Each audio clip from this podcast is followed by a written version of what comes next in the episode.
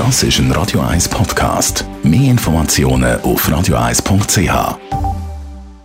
Der Wohntipp auf Radio 1 wird Ihnen präsentiert vom Hauseigentümerverband Schweiz. www.hev-schweiz.ch der Krieg in der Ukraine treibt die Gas- und Ölpreise in die Höhe. Darum habe ich persönlich keine Angst vor einer kalten Stube, sondern eher Angst vor der Nebenkostenabrechnung. Thomas Ober, der Jurist vom Hauseigentümerverband, was kommt da auf einem zu?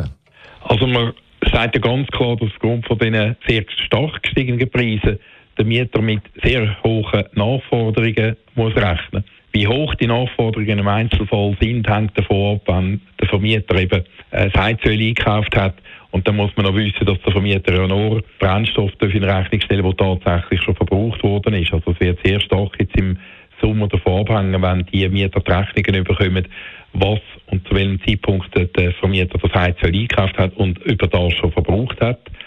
Es wird sicher mit steigenden Kosten zu rechnen sein.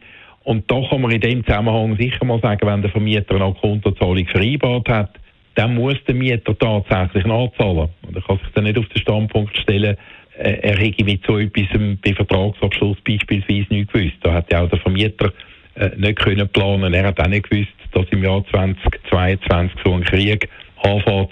Es sieht bei den Pauschalen ein bisschen anders aus. Also wenn wir keine Kontozahlung haben, sondern eine Pauschale, dann kann der Vermieter die zwar auch anpassen, aber dort muss er über einen Mittelwert von drei Jahresrechnungen gehen und das tut dann die Kostensteigerung für den Mieter abflachen. Was empfehlen dir vom Hauseigentümerverband bei zu tiefen Kontozahlungen?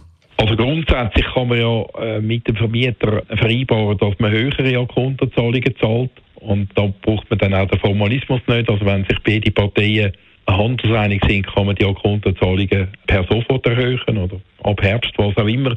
Und was ich jetzt in dem konkreten Zusammenhang wirklich wichtig finde, wenn man keine Veränderung hat bei den Kontozahlungen und aufgrund von der Ungewissheit, wie hoch das kann sein, dann sollte man, sofern man das kann, das ist mir klar, es kann nicht jeder Mieter das machen, aber sofern man die Möglichkeit hat, sollte man irgendwo äh, wie für die Steuern Geld auf die Seite legen, oder?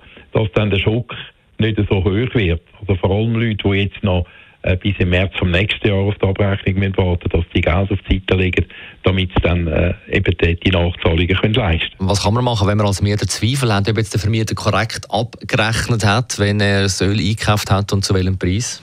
Also im Fall hat der Mieter ein Einsichtsrecht in Beleg, also er hat die Möglichkeit beim Vermieter einen Termin zu vereinbaren und dann entweder selber oder in Begleitung von jemand anderem die Rechnungen anzuschauen. Oder? Und dann kann man im Einzelfall überprüfen, ob äh, das tatsächlich in dieser Höhe angefallen ist. Man kann dann auch schauen, ist das Öl tatsächlich bereits verbraucht worden oder nicht. Wie gesagt, der Mieter hat den Anspruch darauf, dass man immer Heizöl oder Gas nur dann in Rechnung kann stellen wenn das tatsächlich schon verbraucht worden ist. Besten Dank, Thomas Oberle, Jurist vom Hauseigentümerverband zu der Heizkostenabrechnung in unserem Radio 1 Wohntipp. Jederzeit zum Nachlesen als Podcast auf radio1.ch und auf unserer Radio 1 App.